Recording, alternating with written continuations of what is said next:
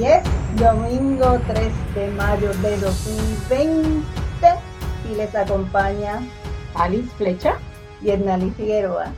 En nuestro cuarto episodio, si contamos cuarto, no contando la edición especial que hicimos, hicimos un Facebook Live. Yo soy actriz, soy productora, soy regidora de escena y desde esa perspectiva es que yo voy a hablar cuando esté dando mi opinión aquí y obviamente de, Nali Figueroa. Yo voy a estar eh, hablando como socióloga, que es mi preparación formal, y también con mis experiencias de trabajo con violencia doméstica en diferentes escenarios. Desde ahí van a, a salir mis aportaciones. El domingo pasado, gracias a todas las personas que han estado bajando el podcast a sus devices, a los teléfonos y a la computadora. Y tuvimos nuestro primer colaborador y hoy tenemos a nuestro segundo colaborador, José Lo Arroyo, que él es actor, él es productor, él es director, él es diseñador. Nos hemos afectado de diferentes maneras en esta pandemia. Yo tenía tres proyectos que venían en camino. Hasta mayo yo estaba, mira, lista, cubierta, hecha. Pero pasó esta pandemia y todo se desapareció. Y estoy, mira, entre, ¿y ahora qué hago? También le sucede ese tipo de cosas a mis amistades y a mis colegas, siendo José Lo Arroyo una de esas personas a las que le ha sucedido y ha tenido que adaptarse. Señorito José Lo, ¿estás ahí? Saludos, saludo bien querido a, a como a Alicia, a toda esa gente que, que la escucha, ¿verdad? A través del podcast. Un honor que me hayan eh, invitado a colaborar el día de hoy. Gracias a ti por aceptar nuestra invitación siempre yo creo que es uno de los puntos medulares de nosotros los artistas, no solamente ante lo que estamos viviendo a nivel global, sino a través de lo que nos ha tocado vivir a través de toda la historia, solidaridad del colectivo. Claro que sí, si me necesitan, ahí voy a estar porque de eso se trata y mientras eso nos siga distinguiendo como gremios, pandemias demás podemos sobrellevar. No las llames, pero sí. Te iba a comentar, aquí todos los días mi nuevo mantra es eh, sobreviviendo a la cuarentena sin perder la cordura. que, mira, voy a eh, ahora mismo estoy haciendo un ruido aquí con un papel porque voy a apuntar eso. Sobreviviendo. no, a mí me, de verdad que es vivir esto un día a la vez, porque es que no hay otra manera saludable de enfrentar todo esto, porque no se ve una luz al final del túnel todavía. Un día a la vez sin perder la cordura, porque hay días que te ponen a riesgo de perderlo y salir corriendo en paños menores por el medio de la calle sin importar lo que ocurra como artistas, todo este tipo de eventos nos afectan en unos niveles sin menospreciar a, más nadie, ¿verdad? Pero el artista, sobre todo eh, las personas que están en contacto con sus emociones en sus áreas de trabajo que lo llevan a su vida, eh, nos pasó, por lo menos en Puerto Rico acá, cuando atravesamos el trauma, ¿no? De, de María, el huracán y el post-María, que yo creo que fue el, impacto fue mucho más intenso que el mismo paso del, huracán y todavía estamos viviendo esos remanentes. Los artistas era otra cosa, ¿no? Porque entonces cuando todas las emociones están a flor de piel, como alguien que trabaja con las emociones constantemente a flor de piel se extrapola todo esto todavía más. Mm, la cosa del aislamiento social, sobre todo para los que trabajamos con el medio del, del teatro, que básicamente es llevar a la mayor cantidad posible en un contacto físico, ¿no? Porque hay otras artes que, que no dependen tanto de la interacción, pues la experiencia teatral sí, y eso ya no existe. Estamos tratando de evolucionar con nuestro arte, como ha hecho el teatro a través de toda la historia. Eh, la base, que era reunir un grupo para poder hacer teatro, ya no es una realidad por lo menos como nosotros lo conocíamos. Podemos hacer teatro sin luces, podemos hacer teatro sin vestuario, sin escenografía factuosa, pero sin público pues es un poco complicado. Y aunque se está evolucionando con, con la tecnología a llevar estos a distintos formatos, pues ciertamente pues las opiniones están divididas, ¿no? Están los que dicen que está chévere porque sí nos mantenemos activos haciendo, pero está el, más tradicional que dice pues que esto no es teatro, es arte, es maravilloso, pero no, no siento la retroalimentación, la energía del público y eso es lo más triste del caso, que yo no sé cuánto nos tome como especie volver a eso. Como especie, tú dices. O, vaya a cambiar. Como especie teatral, porque somos otra especie, perdóname. Sí, sí, como especie, como humanoides histriónicos. me acabo de, de, inventar. Pero eh, ciertamente también lo que te pudo haber dicho que nos puede afectar un poco más también nos ayuda. ¿Por qué? Porque la creatividad es fundamental para perder la cultura de manera organizada. Por lo menos en mi caso, todos los días, aparte de todas mis nuevas rutinas que he tenido que, que lidiar, siempre me propongo hacer una actividad creativa diferente. En mi caso, pues porque tengo diferentes disciplinas que las estoy trabajando. Un día, pues trabajo con algunos de los diseños de, collares, otro día pinto, otro día escribo, este, estoy trabajando unos nuevos proyectos en para teatro, eh, otro día me pongo a incluso a sacar poemas, que hace muchos años que ponía, a, a, la musa a trabajar en, este, en esa dirección, saco la máquina de coser y me pongo a inventar unas mascarillas porque también la seguridad es importante. Dentro de todo, pues es como uno lo enfrenta y sin tener mayor expectativa, vamos a vivir el día a día y viendo cómo se va comportando esto para ir uno enfilando ¿no? hacia dónde se debe dirigir el esfuerzo. Ahí hablé mucho, ¿verdad? No, pero tranquilo porque como una se las tiene que inventar como sea antes de la pandemia. José lo se puso a inventar una vez, ¿hace cuántos años, José lo? Más de 10. Yo creo que los 20 años, casi los 20 años. Pues José lo es un artesano y creó su línea de bisutería artesanal que se llama Ruchelo. ¿Por qué se llama, Ruchelo? Que es curiosamente Arroyo, en italiano, arroyo obviamente al cuerpo de agua, ¿no? Al riachuelo. Eh, mi apellido, curiosamente, sonaba a mi apodo, pero significaba mi apellido, así que me pareció un accidente muy interesante haber llegado a la palabra para adoptarlo como la marca de, de mi producto de bisutería. Porque ahora lo que estás haciendo es entre mover tus prendas, porque es que, ¿qué es lo que se va a hacer? Yo no he podido hacer nada tipo teatro, haciéndolo como tú dices, que alguna gente se lo ha inventado haciéndolo eh, virtualmente. Yo, a mí no se me ha ocurrido algo, estoy tranca. Lo más creativo que he estado haciendo es el podcast. Gracias a Alice que salió con esta idea. Tú dices eso, pero ella, ha activado un par de, par de personajes el alma de actriz lo necesita, pero entonces también económicamente, o sea, estamos mal antes, cuando todo estaba en las papas, entre comillas, el gobierno no nos ayudaba mucho a la, clase artística. Artística estoy incluyendo todas las artes, no la idea que se tiene preconcebida y estereotipada de farándula. El gobierno no nos da la mano y entonces ahora pues es mucho más difícil todavía. Es bien interesante antropológicamente hablando y estudiando lo que ocurre porque somos invisibles socialmente para unas cosas, pero cuando es la hora de solicitar convocatorias, cuando es la hora de recaudar fondos, cuando es la hora de donar tiempo, talentos y todo lo demás, la clase artística es la primera que se recuerda, ¿no? Entonces, me parece un poquito injusto que para unas cosas sí existamos, para otras no, porque fíjate que las redes sociales, que es la única interacción social prácticamente que estamos teniendo, está inundada de propuestas creativas artísticas y cuanto artista está haciendo desde sus diferentes plataformas. De repente el arte es la salvación, pero no lo suficientemente importante como para invertir en ella. En esa dicotomía en estos momentos donde más se agudiza, porque obviamente el artista tiene que hacer, y eso lo sabes tú, ha tocado mutar de 20 formas distintas para poder lograr la meta del mes de pagar y lograr nuestras obligaciones económicas. Cuando se altera por alguna razón, en este caso no podemos salir a producir nuestro sustento, pues ¿qué vamos a hacer? Porque ni siquiera encajamos en lo que la sociedad llena una planilla ¿no? este, de fórmulas y formas y no encajamos en ninguna otra profesión. ¿no? Entonces somos los más olvidados y somos los más recordados cuando la gente necesita un respiro.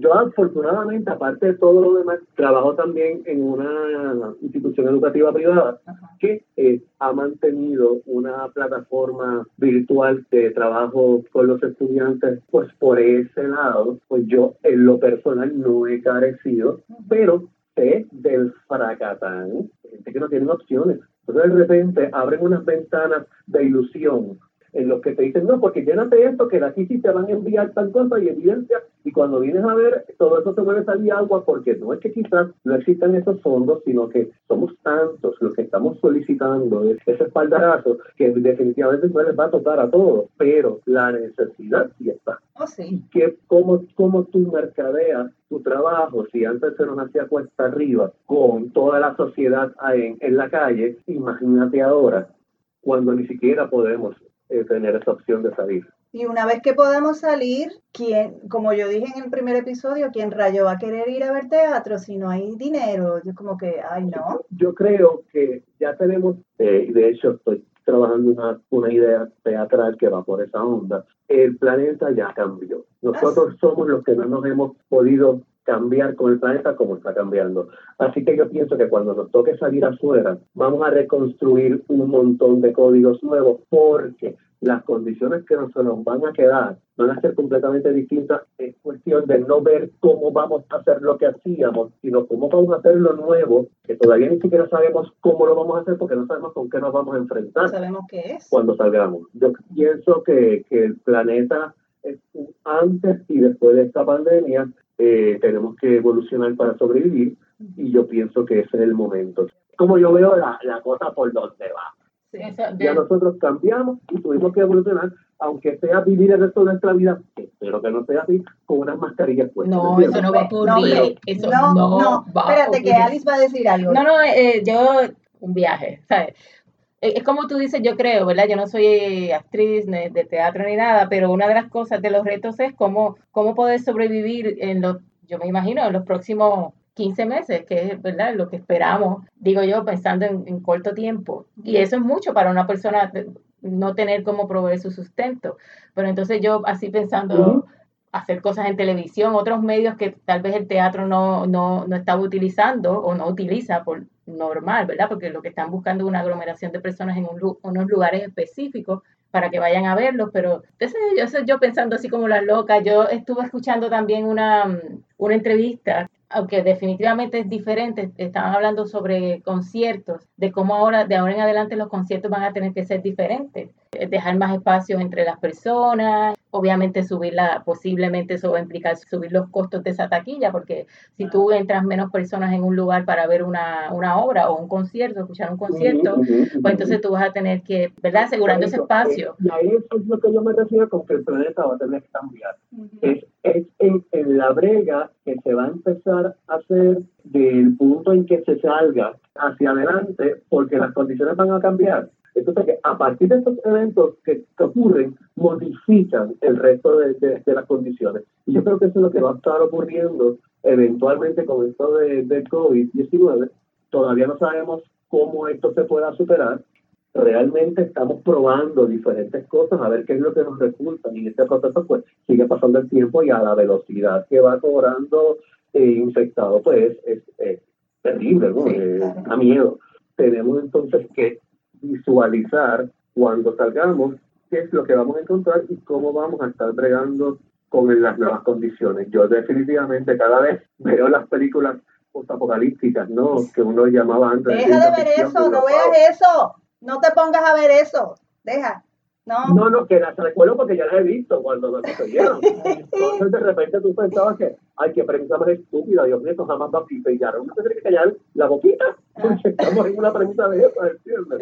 Entonces de repente es como que, wow, eh, estamos llegando al punto que casi ya la ficción no supera, sin faltar el respeto ¿verdad? a la gente que la está pasando. Es que hay que buscarle el lado humorístico sin ofender a nadie, porque es que si no uno mismo se, se tuesta. Porque hace falta, hace falta manejar la, la, paz mental y emocional. Pues mira, José Lo Arroyo, gracias por haber hablado y hablado y hablado con nosotras. Gracias. Pero queríamos que lo hiciera. Este, te vamos a dejar aquí. Mira, lo que pasa es que me la pusieron muy fácil, chicas. Tú sabes que yo, y eso, que no estoy con, con un wiki en la mano, porque si no, entonces sí que este podcast va a durar cuatro ediciones. No, pero no te, no te ocupes. Nosotras vamos a seguir acá mencionando otras cosas y después hablamos. Gracias. Gracias. Un abrazo. Seguimos acá. Definitivamente hay que, me imagino que las personas del teatro, igual que todas las industrias y todos, tenemos que repensarnos, ver cómo vamos a, a continuar y sobrevivir, ¿verdad? Y es una preocupación que tengo constante de personas que, que viven con el sustento, que trabajan y que no tienen para ahorrar, que no están documentados en un país eh, legalmente. Esas son personas que, obviamente aquí nosotros tenemos una comunidad grande de dominicanos, pero también otras personas de otras partes del mundo que ayudan a nuestra economía, que nos ayudan, o sea, que son parte de nuestro país y que deben estar pasándola difícil porque posiblemente sus ingresos son del día a día.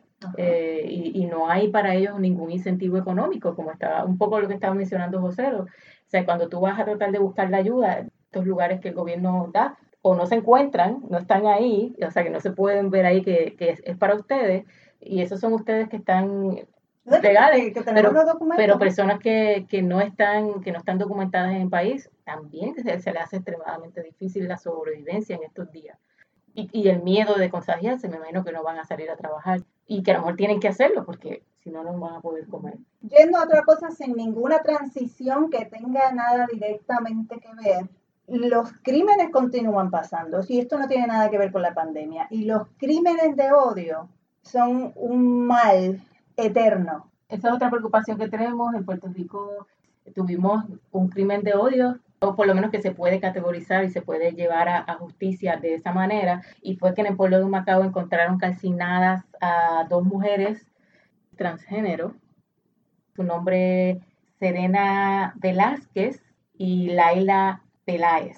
Estas dos eh, mujeres fueron encontradas calcinadas dentro de un auto. Se ejerció presión para que se buscaran los autores, el, autor o la autora de este crimen. Ah, finalmente se encontraron a dos jóvenes. El FBI eh, va a tomar control de la investigación y va a encauzar, se entiende que van a encauzar los crímenes como crímenes de odio. Y una de las cosas que aparentemente dijo la, la persona que cometió el crimen, fueron dos hombres jóvenes que no vamos a eh, decir los nombres porque no les vamos a dar pauta. Una de las cosas que mencionaron es que, se molestaron porque, porque se dieron cuenta que no eran mujeres reales, personas que ellos mataron. Que no eran eh, mujeres reales según ellos. Sí, en su, en su, ¿verdad? En su mente, ¿verdad? Eh, en, su, en, su, concepto de, de, ser mujer. Y entonces se sintieron engañados, se enojaron, bueno, y un, un enojo súbito llegan a, a, esos actos. La comunidad aquí LGBTIQ está diciendo, y yo creo que tiene mucha razón, que el FBI no escoja y use este crimen de odio para llevar nuevamente y tratar de encauzar nuevamente. Aquí en Puerto Rico no creemos en la pena de muerte, si el Estados Unidos la ha tratado de imponer aquí a través de sus tribunales federales y constantemente cada vez que ocurre eso, el pueblo de Puerto Rico a través de los jurados, ¿verdad? Que es la manera que Estados Unidos, una de las formas que establecen los juicios, constantemente el pueblo de Puerto Rico ha denegado esa posibilidad. La comunidad LGBTIQ está diciendo, mira, eh, venganza no es igual a justicia y nosotros no queremos que el FBI utilice o el gobierno federal utilice esta situación que es horrible y que debe ser causada como un crimen de odio para entonces tratar de imponernos la pena de muerte. Y estamos, y estamos exigiendo, porque yo me uno a esa comunidad, como lesbiana, estamos... Eh, yo como bisexual. Exigiendo que la policía de Puerto Rico y el gobierno de Puerto Rico, pero especialmente la policía de Puerto Rico, se ajuste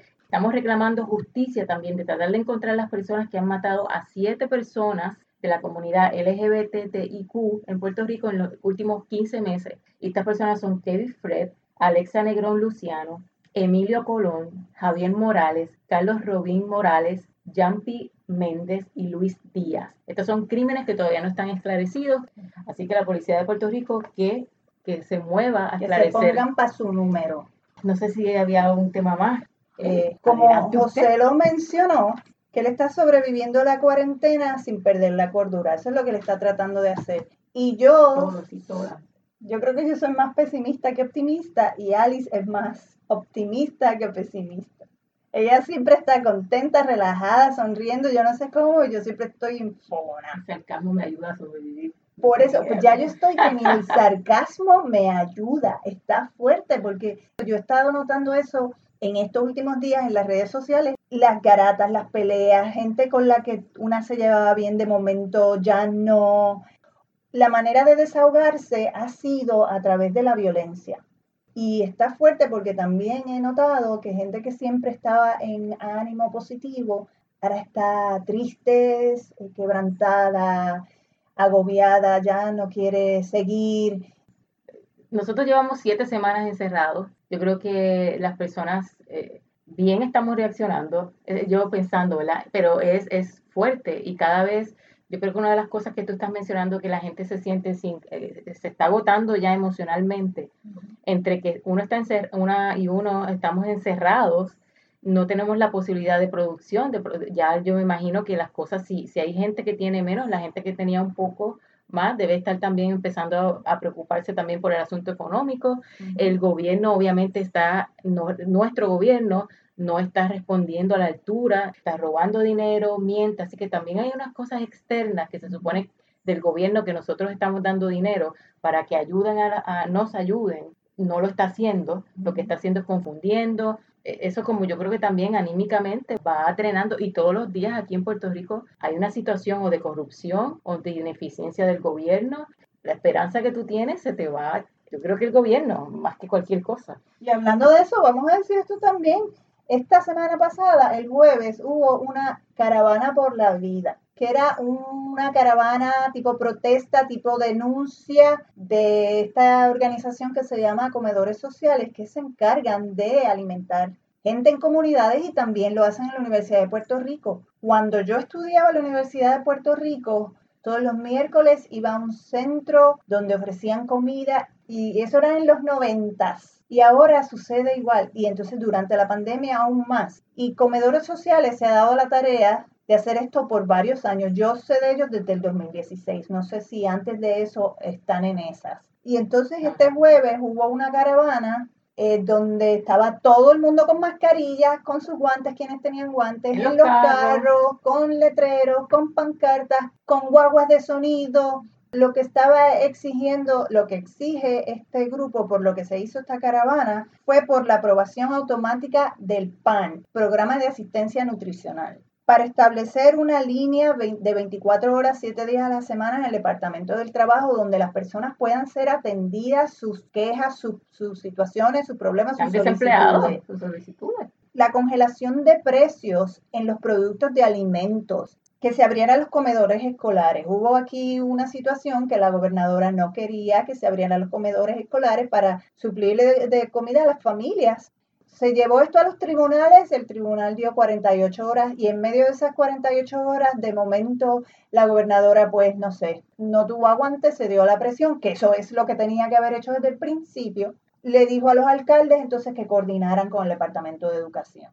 Eh, otra cosa que estaban exigiendo era la otorgación de los 1.200 dólares que te está dando, no dando, regalando, porque es que nos corresponde el gobierno de Estados Unidos estaban pidiendo que aquí se hiciera sin todo ese protocolo federal porque estaba el gobierno de Puerto Rico, espera que te espera, por las guías del gobierno federal. Terminaron teniendo unas guías, terminaron llegando a un acuerdo y ahora el Departamento de Hacienda tiene ese dinero y está supuestamente repartiéndolo, empezaron a distribuirlo y ahora hay problemas técnicos. O sea que esto es que de Guatemala para Guate, peor con esta gente. Bueno, básicamente lo que estaba haciendo comedores sociales fue la primera persona, eh, a él se le ocurrió, esta persona que dirige eh, comedores sociales, que Giovanni, Giovanni Roberto. Roberto, salir y hacer protestas, pero en autos.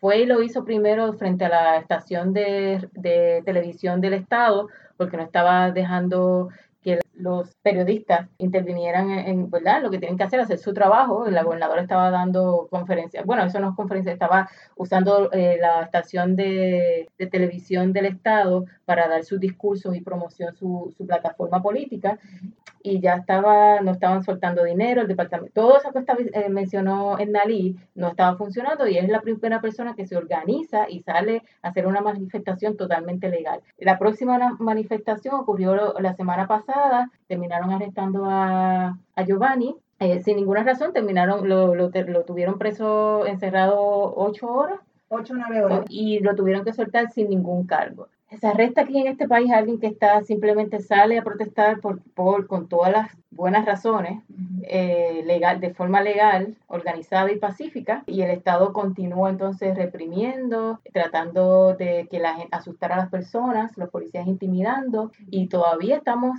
las personas, eh, eh, sin, el dinero del desempleo, sin el dinero del PAN. Los comedores escolares bajo presión abrieron, pero tiene una semana, o sea, no lo van a hacer el miércoles, va a empezar supuestamente, o sea, ellos se tienen que organizar. Déjame aprovechar y dar el número de la línea Paz, ah, por aquello de que hay mucha gente abrumada. La línea Paz es primera ayuda psicosocial que es Consejería en Crisis y Apoyo Emocional. El número es 1-800-981-0023. Tenemos que llamar a nuestras amistades, a nuestras familias, dejarles saber de alguna manera que estamos para ellas y para ellos, o si no estamos, que estén para nosotras, porque la cosa está fuerte. Así que eh, si usted siente que necesita apoyo, eso es una opción y lo otro es lo que está diciendo Nalí, eh, ahora se puede salir, si, puede salir a caminar a un sitio amplio que usted pueda ver el mar. Con mascarilla. Con mascarilla, pero la cuestión es que eh, no dejemos que esta situación, que va a ser pasajera, que nos abrume y que busquemos formas de, de escape de manera lo más saludable que podamos. Este, lo decimos desde el privilegio, porque con todo y que nosotras no tenemos mucho dinero, porque estamos buscando, buscando cómo Pero se puede conseguir en la montaña. Pero lo que quiero decir desde el privilegio es que hay personas que ni siquiera pueden pensar en, en ponerse a escribir en las redes sociales. No, no, y hay cosas que, que estamos conscientes. Ah, por ejemplo, ayer nosotras estábamos tratando de relajarnos jugando dominó y nos pusimos a jugar domino y a, beber algo y a bailar salsa. estábamos contentas, pero era también, yo me sentía un poco egoísta de sentirme contenta.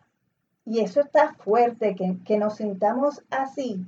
Es normal dentro de lo que estamos pasando. Yo tengo que perdonarme el permitirme sentirme contenta vamos a permitirnos estar contentas y contentos dentro de lo que está pasando.